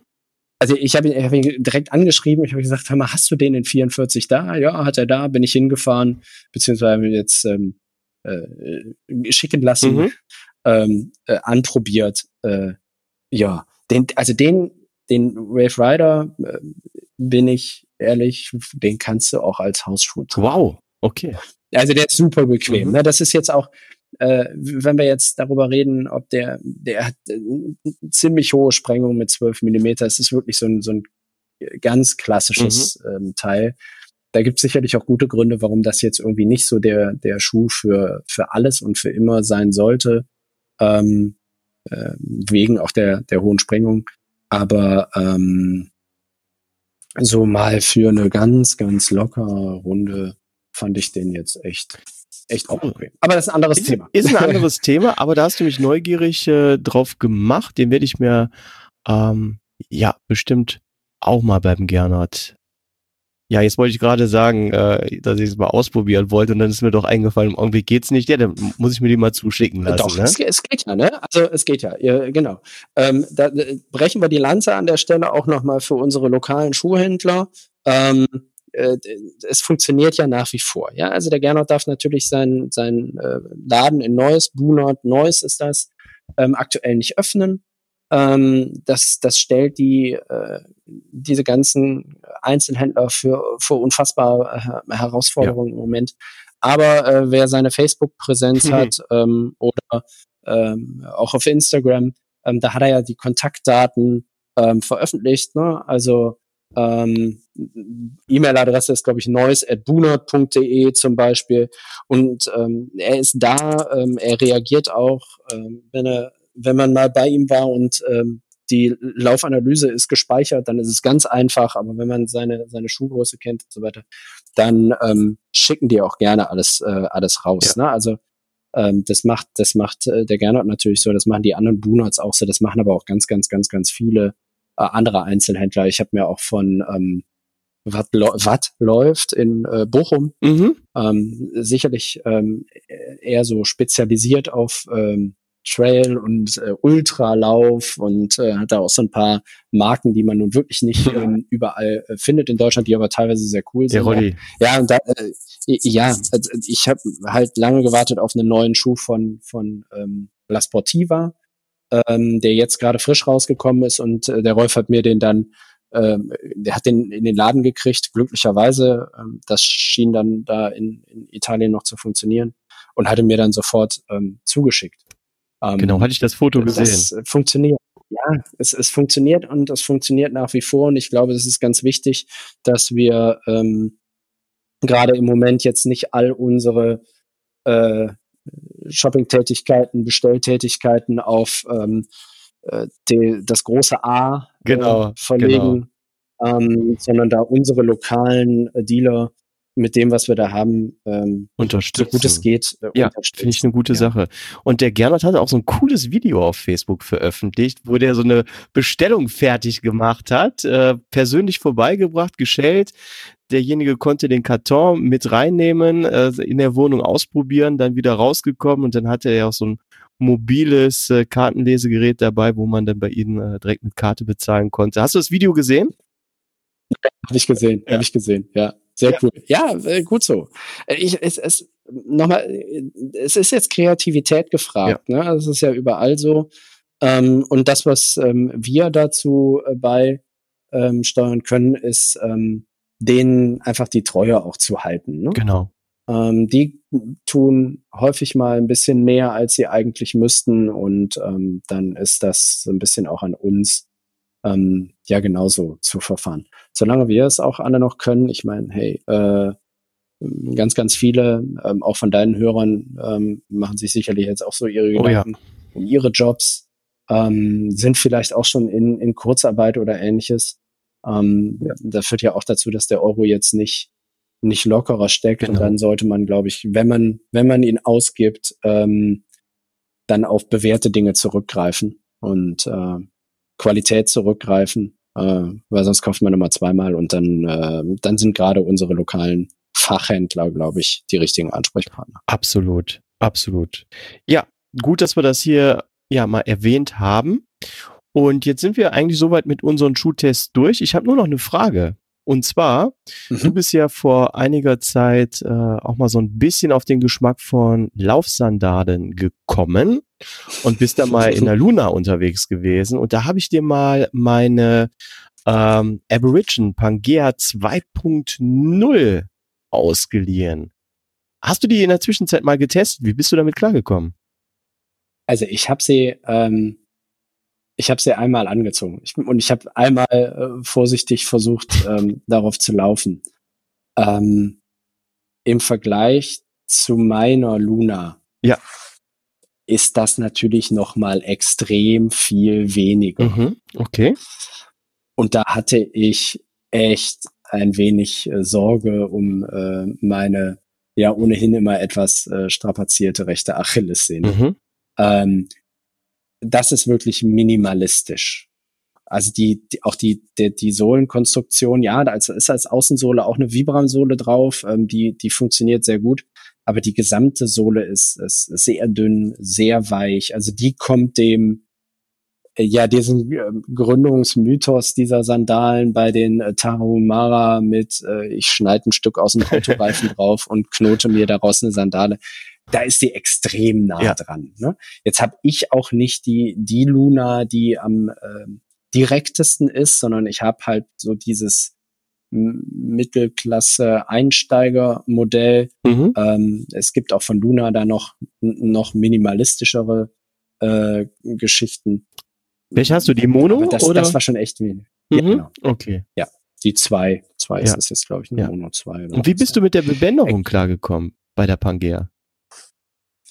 Ja, also da musste ich erstmal gucken, wo, wo läuft denn hier eigentlich welche Schlaufe in welche Richtung. Ne? ähm, äh, also das war, das war bei der, bei der, bei der Luna schon einfacher. Mhm. Ähm, weil da ist es im Prinzip äh, äh, eins. Bei der Luna ist es im Prinzip ein, ein, äh, ein Band, was komplett einmal rumläuft und nur durch verschiedene, an verschiedenen Stellen mal in eine andere Richtung gelenkt wird. Mhm. Also das war hier schon ähm, so ein bisschen eigen, äh, also gewöhnungsbedürftig. Ja. Ne? Wenn man sie dann einmal anhat, funktioniert's. Ich habe so ein bisschen Sorge, da ist ja ähm, an der an der Außenseite an einer Stelle so ein Druckknopf, mhm. äh, wo das Metall dann auch am Fuß anliegt. Boah, da wüsste ich jetzt nicht, wie es ist, wenn man da längere Strecken mitläuft. Das äh, kann mich aber auch täuschen, habe ich nicht, habe ich nicht ausprobiert. Ähm, also ich habe den, ich bin damit wenig gelaufen und dachte mir erstmal so, ich probiere die einfach mal so im Urlaubsalltag aus. Und ich habe die im kühlen, gut klimatisierten Hotelzimmer angezogen. Wir sind dann rausgegangen, mal auf den Markt, nach zwei Stunden so wieder zurück und dann habe ich die, äh, ja, diesen Clip wieder gelöst und dann habe ich wirklich äh, massive ähm, Druckpunkte auf dem Fuß gehabt. Und eigentlich zieht man ja so eine Sandale an, um, um keine Druckstellen mehr zu haben. Und ich hatte aber richtig fette Abdrücke. Und da, das Foto hatte ich damals aus dem Urlaub äh, mal gepostet. Ich weiß nicht, ob es eine Instagram-Story oder irgendwo so hatte ich das gepostet. Und da hatte sich sofort äh, Aboriginal äh, Spanien auf Englisch bei mir gemeldet und gesagt, hey, du musst die Beänderung äh, lockerer machen. Was ich natürlich dann auch gemacht habe. Aber dann bin ich immer, und äh, da habe ich auch mal ein Video drüber gemacht, bin ich immer mit dem C ähm, vorne so seitlich rausgerutscht. Und ja, beides funktionierte nicht. Also zu locker, dann bin ich mit dem Fuß von der Sandale geflutscht und so, ich sag mal, nicht stramm, aber genau richtig. Und ich habe da immer massive Druckstellen gehabt. Also ich habe da noch nicht meinen Weg gefunden, aber ich will mich ja immer noch mal mit, dem, mit dem Axel die Rennsandale treffen, der diese Sandale ja auch hat. Und ähm, der wollte das nochmal bei mir optimieren. Mal gucken, wann wir das dieses Jahr nochmal machen können. Naja, der Axel wird ja erstmal sagen, zieh die Sandale aus. Stimmt. Ähm, also wenn, ja, wenn, wenn dann richtig und äh, fang mal Fuß an und dann kannst du irgendwann Sandale anziehen, wenn du wieder, äh, wenn du, wenn du irgendwie länger oder mehr durchs Gelände laufen willst. Ich glaube, du brauchst die auch eine Nummer größer. Mhm. Also wenn ich äh, das, wenn ich die mit meiner meiner Luna vergleiche, ist, ist meine Luna durchaus größer. Ah, okay. Also das kann schon mal sein. Ne? Mhm. Das ist ähm, äh, wenn man auch bei Luna auf der, auf der Seite sich das anguckt, wie man es Fitting machen soll und wie viel Abstand da irgendwie wo sein soll, dann ist die, ähm, die, die Aborigine hier auch relativ knapp mhm. bemessen. Mhm. So, und das kann natürlich sein, ne? Also wenn du dann lockerer machst, ähm, dass du dann so ein bisschen in den rutscht, dann brauchst du halt einfach mehr Sohle. Stimmt, ja. Aber okay. Ja, das wollte ich nur mal. Ist, ist ein spezielles ja, Thema. Ja, ist, ne? ist ein spezielles Thema. Ich wollte, äh, ich selber bin ja die, ähm, die Luna noch nie gelaufen. Ich kenne nur die Aborigine äh, Pangea. Und weil ich ja gesehen hatte, dass du dir die Luna geholt hast, wollte ich einfach mal wissen, wie du mit der Aborigine jetzt klarkommst. Aber gut zu wissen, dass, dass du so ein ähnliches Gefühl hast wie ich. Mhm. Ja. Gut, so, jetzt kommen wir aber endlich mal zu den Hörerfragen. Und bevor wir loslegen, muss ich einmal äh, sagen, Entschuldigung, dass ihr so lange warten musstet, denn Thomas, ich hatte ja mit dir vereinbart, äh, dass wir die Fragen ja besprechen, wenn da ein paar zusammenkommen und deswegen äh, haben wir da erstmal etwas gewartet und gesammelt. Aber nun ist es soweit. Ähm, ja, wie sollen wir es machen? Ich lese die Fragen vor, du beantwortest sie. Ich versuche sie zu beantworten. okay. So, dann gucke ich mal eben hier. Die erste Mail kommt hier von Captain.run. Ähm, liebes Läuferknie, ich bin Stammhörer und möchte dir zuerst mal ein großes Kompliment für die vielen höchst interessanten Podcast-Folgen aussprechen. Ja, wenn das nicht gewesen wäre, hättest du ja auch nicht vorgelesen. Ja. ähm, pass auf, jetzt kommt's aber. Besonders hat mir die Folge mit den Hügelhelden gefallen. Diesbezüglich habe ich auch eine Frage an dich beziehungsweise an die Hügelhelden, da sie ja einen Radsport-Hintergrund haben. Ich bin zurzeit verletzt und kann nicht laufen. Ich darf aber Rad fahren. Ich habe mir einen Trainingsplan nach Pulsbereichen aus dem Internet runtergeladen und weiß, in welchen Pulszonen ich meine Laufeinheiten machen muss. Aber wie ist das auf dem Rad? Wenn ich laut Plan eine Stunde im Pulsbereich 136 bis 141 laufen soll, wäre das eins zu eins auf dem Rad dasselbe oder soll ich dann lieber zum Beispiel 10% auf dem Rad länger fahren oder den Pulsbereich um zum Beispiel 10% höher schrauben? Würde mich über eine Antwort sehr freuen. Viele Grüße, Carsten. Carsten, erstmal vielen lieben Dank für deine Frage. Jo, ähm, ja, Carsten, das äh, ja, es ist, ist so ein altbekanntes Thema. Ne? Also ich habe jetzt auch eine ganze Zeit lang äh, nicht so richtig ähm, laufen können und habe mich auch ähm, mit äh, allen möglichen anderen Dingen äh, beschäftigt, unter anderem ähm, dann auch wieder mit dem Radfahren, ähm, jetzt nicht mehr nur auf dem Mountainbike, sondern halt auch am Rennrad. Mhm. Ähm, grundsätzlich ist es so, dass du die Pulsbereiche gar nicht so eins zu eins übertragen kannst. Okay würde jetzt der reine Wissenschaftler sagen. Ne? Mhm. Ähm, es ist eine andere Belastung, es ist, äh, werden andere Muskulaturen angesprochen, dein ähm, Herz-Kreislauf-System reagiert anders darauf. Du bist einfach weniger trainiert auf dem Rad als im Laufen. Es hat auch was mit Routinen zu tun und ähnliches, welche Muskelfasern angesprochen werden. Ähm, dadurch kann es sein, dass das, äh, äh, dass sich das Ganze so ein bisschen verschiebt. Ja. Ähm,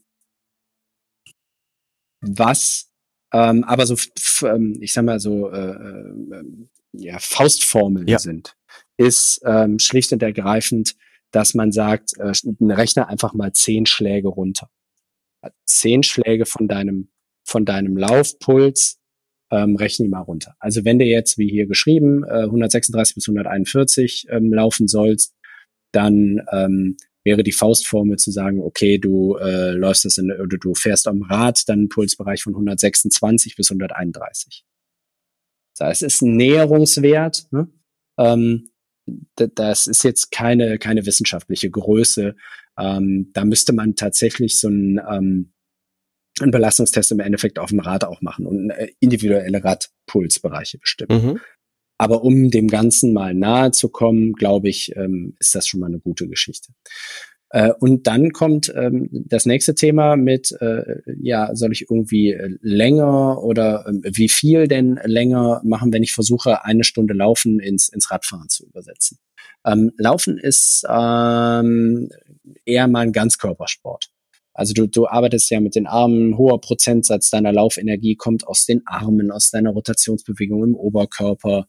Ähm, es werden einfach mehr Muskeln angesprochen, ähm, gleichzeitig erst beim Radfahren. Mhm.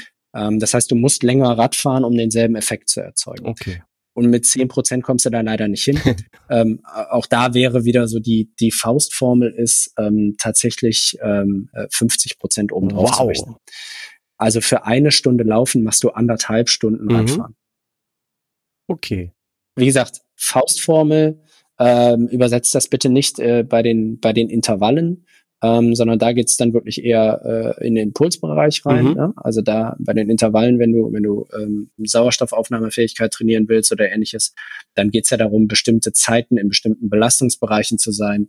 Ähm, da äh, äh, ist das dann wieder eine, eine eigene Betrachtung. Also wenn du dann deinen entsprechenden Belastungspuls am Rad erreichst, ähm, dann ist das die gleiche Zeit wie, wie beim Laufen. Das musst du dann nicht viel, viel, viel, viel länger ja. Ja. Äh, machen, also da nicht 50 Prozent oben drauf. Aber für so diese normale Geschichte, ich gehe eine Stunde locker genau. laufen, wie äh, müsste ich denn da Rad fahren, ist ungefähr 50 wow. Okay, also um die Umfänge ist dann so 50 Prozent mehr. Ja. Genau. Achtung, jetzt kommt eine weitere Produktempfehlung. Denn neben Cosman Laufdesign habe ich mittlerweile auch gefallen an den Kompressionsprodukten von Kompresssport gefunden. Kompresssport ist zu 100% eine Schweizer Firma. Die Produkte werden komplett in Europa designt und hergestellt.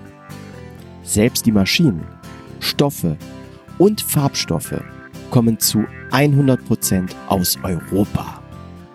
Zudem erfüllen alle Produkte den Ökotex 100 Standard. Kompresssportprodukte entstehen in Zusammenarbeit mit Ärzten, Athleten und Herstellern von medizinischer Kompressionsware. Das Sortiment erfasst von Kompressionsstrümpfen, Stulpen bis hin zu Shirts und Lauftights alles, was das Sportlerherz begehrt. Testet jetzt die positive Wirkung von Kompression auf Muskeln beim und nach dem Laufen und schaut euch die Produkte auf www.kompresssport24.de an. Und jetzt geht's weiter mit der heutigen Podcast-Folge. Super. Gut, dann, ich guck mal hier. Nächste Frage. Lukas Schmidt, Running-Bullet. Das lese ich jetzt nicht weiter vor. Ähm, schrieb, Hi Läuferknie, frohes neues Jahr. Also man merkt hier schon, die E-Mail ist was älter. Ähm, ich höre deinen Podcast von Anfang an und er gehört zu meinen Lieblingspodcasts. Super Einstieg hier. Ähm, wirklich toll, weiter so. Die beste Folge war zweifelsohne die Folge mit den Hügelhelden. Ja, natürlich. natürlich. und dazu habe ich eine Frage. Vielleicht kannst du sie ja weiterleiten oder im Podcast beantworten. Der Christian hatte davon gesprochen, dass er, um Höhenmeter zu trainieren, mit dem Mike die Halde mehrmals hoch und runter gelaufen ist. Ich komme auch aus dem Flachland und kann nur auf Hügeln trainieren.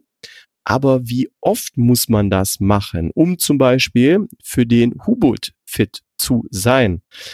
Es ist ja bestimmt nicht ausreichend, wenn Christian und Mike das nur einmal gemacht hätten.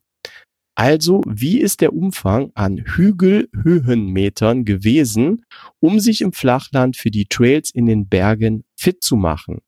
Haben die beiden das jede Woche gemacht? Vielen Dank, Lukas. Ja, auch super Frage. Hm? Ja, leite ich an Mike und Christian weiter. Ja. Nein. Genau.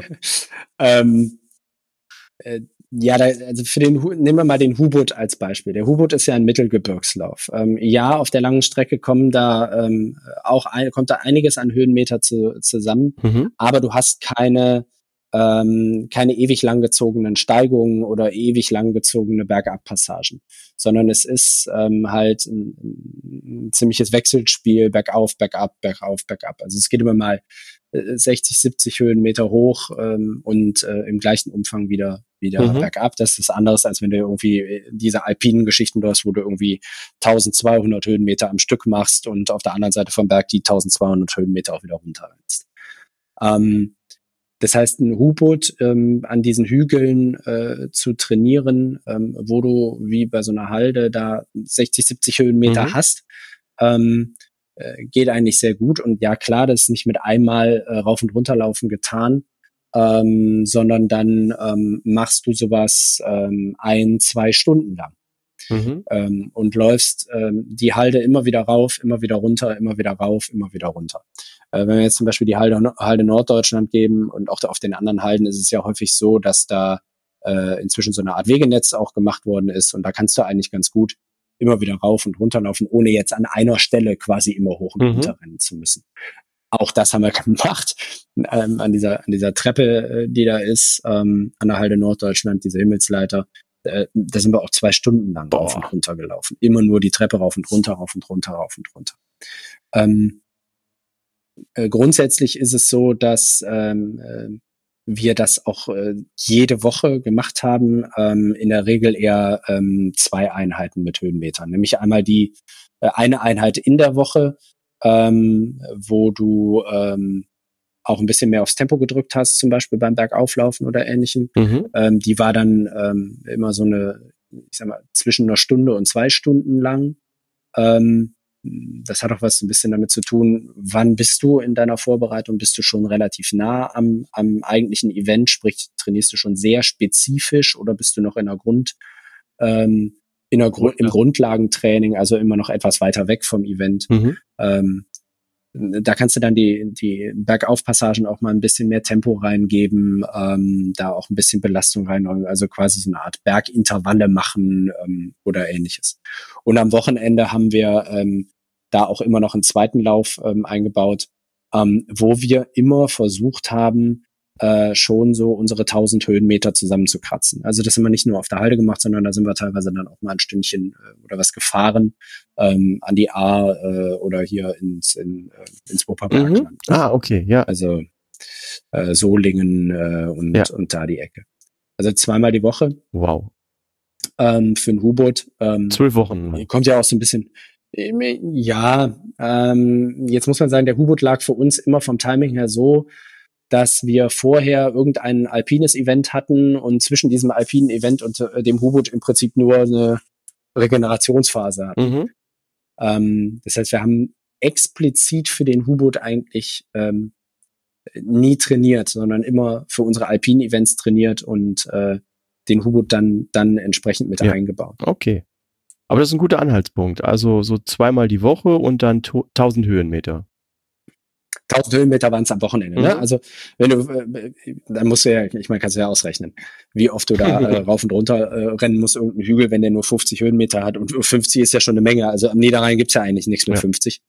Ähm, nee, äh, also am, am Wochenende haben wir schon versucht, immer unsere 1000 Höhenmeter zusammenzukratzen, ja.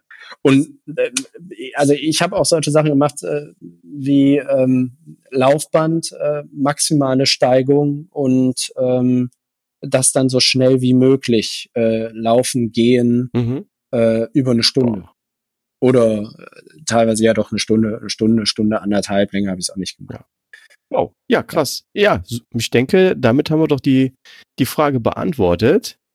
Hm, schaue ich mal hier weiter. So, dann eine Frage von Alfred Kisslinger. Und äh, ganz süß, wie seine E-Mail-Adresse beginnt. Bergziege84, also Alfred die Bergziege. Ähm, Hallo Läuferknie, ich möchte dir zuerst zu diesem gradi grandiosen Podcast gratulieren. Ich habe fast jede Folge verschlungen und mag deinen positiven, respektvollen Umgang mit deinen Gästen. Kurze Frage an die Hügelhelden, die ja vom Radfahren kommen. Wie viel Prozent hatte das Radtraining in der Vorbereitung auf den Gut, helf mir noch mal eben. Was ist das ein Lauf? Großglockner Ultra Trail. Ah, okay. Losglocken. Okay. Bei denen ausgemacht, haben die sich die Kondition übers Radfahren geholt oder spielte das Rad bei der Vorbereitung auf den Gut keine Rolle mehr? Und was halten die drei Helden von Swift und welchen Rollentrainer verwenden sie? Viele Grüße, Alfred. Ähm, das war äh, jetzt zum Beispiel auf den letzten äh, GGUT äh, bezogen ähm, sehr unterschiedlich Mhm. ähm, bei uns. Ähm, während äh, Christian, der ja äh, mit seinen ähm, Problemen an, an Hüfte und äh, Becken und äh, Schambein rumlaborierte, ähm, sehr hohe Anteile auf dem Rad gemacht hat, Mhm. phasenweise ausschließlich auf dem Rad unterwegs war, gar nicht mehr gelaufen ist. Mhm. Ähm, ähm, Im Gegensatz dazu habe ähm, hab ich immer nur einzelne Einheiten durchs Rad ersetzt, ähm, um meine Achillessehne zu dem Zeitpunkt immer mal so ein bisschen zu steuern. Mhm. Ähm, und der Mike zum Beispiel hat gar nichts mit dem Rad gemacht. oder vielleicht mal, keine Ahnung, eine einzelne Geschichte oder sonst irgendwas Okay.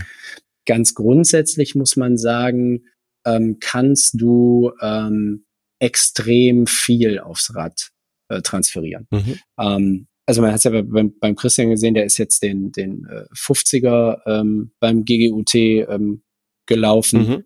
Äh, der hat es super hinbekommen ähm, und ist davor nahezu gar nicht, äh, nahezu gar nicht gelaufen, sondern hat fast alles übers Radfahren gemacht. Also Krass. du kannst sowohl VO2 Max, also Sauerstoffaufnahme, als auch äh, Grundlage, so Grundlage sowieso, also die, die, ähm, ich sag mal, den, den Fettstoffwechsel, die Fettverbrennung, ähm, deine Grundlagenausdauer kannst du ähm, auf dem Rad machen. Ähm, die Faustformel dafür hatte ich ja äh, gerade schon mal gesagt, du musst dann halt teilweise sehr viel Zeit auf dem Rad verbringen. Mhm. Ähm, aber du kannst da viel machen. Insbesondere in der Grundlagenphase. Ja. Also ich sage jetzt mal, am, umso weiter du vom Event entfernt bist, kannst du nahezu 100 Prozent machen. Mhm. Ähm, wenn du natürlich näher zu so einem Event kommst und gerade auch wie einem GGUT, der ähm, ja im absolut im hochalpinen Bereich ähm, stattfindet, der auf sehr technischen Trails stattfindet, ähm, ist es für jemanden, der sich vielleicht noch nicht so in dem Gelände zu Hause fühlt, glaube ich, nicht anzuraten, das alles übers Rad zu machen, weil ähm, da musst du schon gucken, dass du auch, ähm, ich sag jetzt mal, an deine Geländegängigkeit beim Laufen so ein bisschen arbeitest. Mhm. Ähm, Äh, und äh, dass da dein, dein Bewegungsapparat auch so ein Stück weit drauf vorbereitet ist. Ja. Aber ansonsten kannst du da fast alles machen. Ja, was halten wir drei von Swift? Ähm, Christian ist ein absoluter Swift-Fan. Okay. Ähm, der hat da auch schon äh, ganz, ganz viele verschiedene Sachen mitgemacht. Ich ähm, finde es grundsätzlich eine ganz coole Geschichte, ähm, weil es die ganze Nummer ein bisschen interaktiver macht. Mhm. Ähm, als stupide irgendwo in seinem Keller auf der Rolle zu sitzen. Gut, du kannst ja irgendwie einen Fernseher dabei laufen lassen oder was, aber mit anderen oder gegen andere ähm, verabredet vielleicht sogar mit anderen. Ähm, jetzt äh, sind wir auch wieder Thema Corona. Ja. Ähm, der äh, Jan Frodeno lädt irgendwie äh, im Moment ständig zu, ständig ist Quatsch, aber regelmäßig zu gemeinsamen Radeinheiten ein. Ähm, solche Sachen, da finde ich das äh, sehr cool. Wir sprachen ja auch darüber mit Familie, da musst du ja sowieso mal so ein bisschen schauen, äh, wann sind deine Trainingszeiten. Und wenn du dann abends auf der Rolle dich am, am besten noch mit irgendjemand anders verabreden kannst und dann gemeinschaftlich irgendwo äh, durch eine der Swift-Landschaften fährst, ist das eine coole Geschichte. Finde ich auch. Also ich habe es ja auch seit diesem Jahr, ja. Ja, ich finde, ähm, äh, jetzt kommt wieder der Läufer. Ne? Also wenn Swift Run, wenn Swift Run mal genauso gut funktionieren würde wie ähm, die Bike-Version, Mhm. also auch ähm, diese Interaktivität im Sinne von dein dein Gerät wird gesteuert, ne? Ja. Äh, dann dann fände ich es glaube ich noch ein bisschen äh, äh, cooler. Ähm, äh, aber das liegt auch daran, dass mein Laufband, ähm, was ich mir ja zu Weihnachten gegönnt habe, Mhm. das dann auch könnte. Ah. Ja, Anders als nämlich mein Rollentrainer, da sind wir nämlich noch bei dem Teil der Frage. Äh, Rollentrainer technisch bin ich ähm, eher, eher so einfach äh, eine solide Geschichte ohne viel Schnickschnack. Also ich habe von von Tax den Booster. mhm. Ähm, das ist so das stabilste Modell der Einsteigerlinie bei denen. Mhm. Ähm, das ist nicht interaktiv. Also wenn ich Swift nutze, dann ähm, muss ich immer selber noch die Widerstände Ah, äh, okay. umstellen. Ja. Ähm, der Christian ähm, benutzt eine äh, ne- ne ganz andere Rolle. Das liegt natürlich auch so ein bisschen daran, weil er letztes Jahr sehr viel da machen musste. Da hat er da auch so ein bisschen ähm, sich damit auseinandergesetzt und auch ein Stück weit aufgerüstet. Ähm, ich bin ehrlich gesagt, ich weiß gar nicht so genau, wie man die, die Marke ausspricht. Also Suito, Mhm. S-U-I-T-O, Suito, Suito, Mhm. die Suito Elite. Ah, okay. Ähm, das ähm, äh, ist insofern schon mal anders, das Teil, dass das ein, äh, ein Direktantrieb ist. Also ähm, ich äh, habe da nicht noch das Hinterrad dran am Rad, sondern ähm, ich äh, leg quasi ähm, das Ganze auf ein Ritzelpaket, was da dran ist, äh, auf mhm. und spanne das ein. Also das Hinterrad ist ausgebaut, sondern ich äh, tre- treibe das direkt ähm, über die ja über die Narbe an, wenn du so Mhm. willst, ähm, die an dem Gerät dran ist.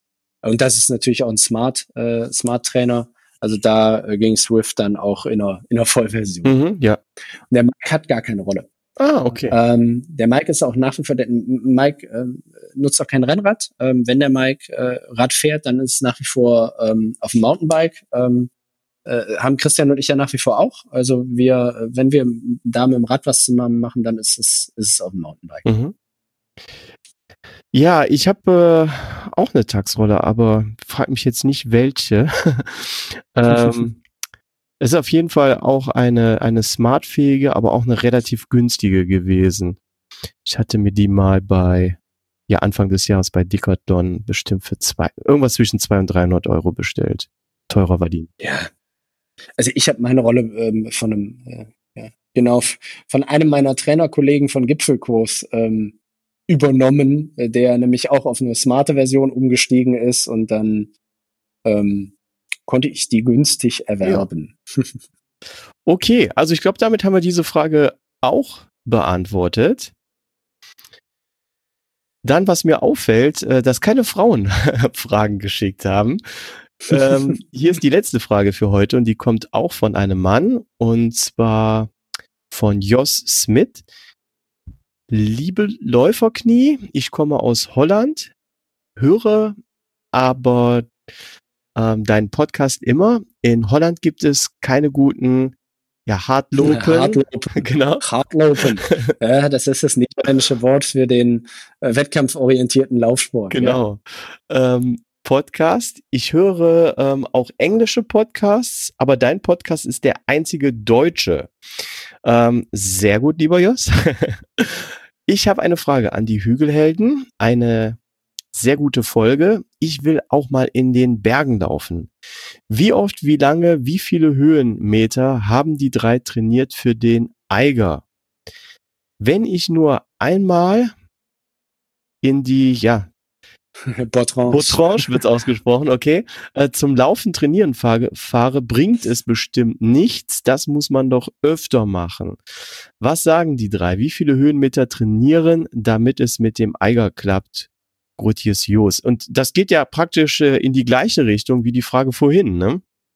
Ja, aber auf ein ganz anderes Event bezogen. Ne? Mhm. Also das ist ähm, jetzt genau das, was ich ähm, am Anfang da auch meinte. Also beim Eiger, ähm, egal welche Strecke, okay, nehmen wir jetzt mal den, den, ähm, diesen Surprise, den sie da inzwischen haben, oder auch den, den, den ganz kurzen, das ist der 14, 16 Kilometer, nehmen wir die mal außen vor. Mhm.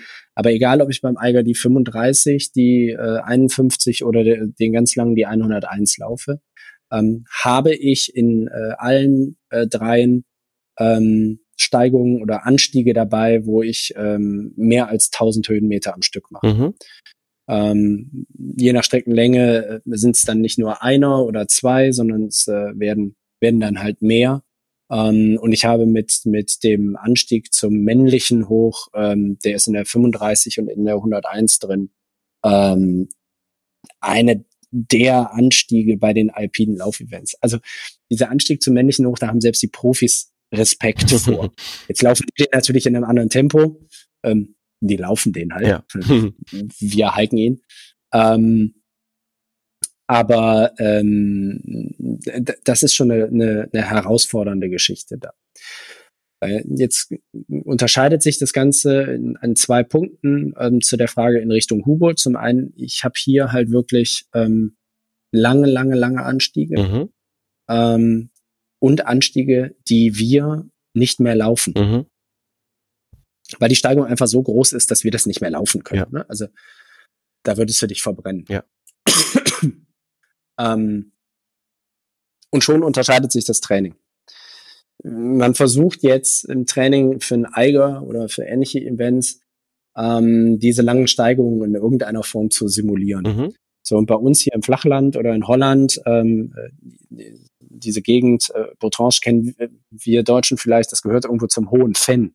Also das hohe Fenn ist, äh, kennen wir ja irgendwie aus der, aus der Eifel, ja. ne? Äh, Nationalpark oder Naturpark Hohes Fenn. Ähm, das ist typisch Mittelgebirge, da habe ich keine langen Anstiege. Mhm. Ähm, das ist gut, äh, da kannst du gut trainieren, äh, aber ähm, die Frage schon mal um die, schon mal, wie oft muss ich da hinfahren, da fährst du jede Woche hin. Mhm. Also wenn das deine nächstgelegenste Ecke ist mit irgendwie ein paar Höhenmetern, dann fährst du da jede Woche hin und dann geht's wiederum darum, ähm, such dir steile Stücke, versuch auf mehr als 1000 Höhenmeter ähm, bei einem äh, langen Lauf am Sonntag zu kommen. Und ansonsten funktioniert für uns Flachländer dann halt echt bittererweise ähm, und wir lieben alle das draußen sein beim hm. Sport, hm. aber funktioniert dann das Laufband am besten. Ah, okay. Äh, und da geht's einfach dann maximale Steigung ähm, einstellen und die so schnell wie möglich, ähm, so lange wie möglich laufen. Zu bewältigen. Ja. Das heißt auch hiken. Ne? Ah, okay. Ähm, mhm. In the middle of the pack ist der der König, der am schnellsten bergauf gehen kann. Mhm. Okay. Ähm, ist jetzt auch keine Weisheit von mir. Äh, ist, ähm, ich selber trainiere ja für diese alpinen Geschichten nach wie vor nach den, nach den Plänen und den Vorgaben von Michael Arendt. Mhm. Ähm, und äh, gerade beim GGUT letztes Jahr habe ich das auch sehr deutlich gemerkt. Also in dem Bereich des Feldes, wo ich mich da aufgehalten habe, ähm, habe ich bei den langen Anstiegen 1000, 1200 Höhenmeter am Stück, da hat mich keiner überholt, sondern da habe ich andere überholt. Mhm. Ähm, das war ja irgendwann, äh, ich weiß gar nicht, zwischendurch, meine Frau hat mir ja noch gesagt, äh, war ich ja mal vor bis irgendwie auf Platz 70 oder sonst wow. irgendwas aber einfach nur, weil die langen Anstiege waren. Ne? Mhm. Also im, im Downhill, im technischen Downhill, dann äh, wir hatten noch jemanden, der hieß ja Bergziegel, ne? Ja. Also genau die kamen dann und die ballerten dann einfach an mir vorbei, weil die das äh, wenn du da irgendwie in den, in den Bergen das gewohnt bist, ähm, dann ist das immer was anderes. Und das ist halt noch mal viel, viel schwieriger für uns hier zu trainieren, die langen, langen Bergabpassagen. Und die machen auch noch mal einen wesentlichen Unterschied zu so einem Event von einem, ähm, wie einem Hubut.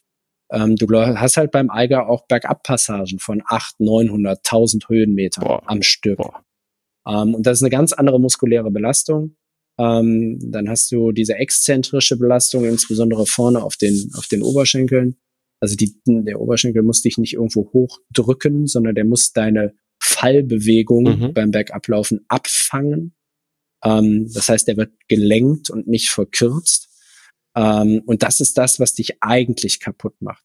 Und da funktioniert für uns Flachländer halt wirklich nur spezifisches Krafttraining an der Stelle, ah, Athletiktraining. Ja. Da kommen dann die Ausfallschritte dazu, da kommen äh, so Sachen wie Wall Sit dazu, mhm. ähm, alles was ähm, diese exzentrische ja eher haltende äh, Belastung für die Oberschenkel ähm, ausmacht. Ja, sehr, äh, sehr interessant, weil äh, also man kann nur den, den Anstieg auf dem äh, Laufbahn trainieren, aber natürlich nicht runterlaufen.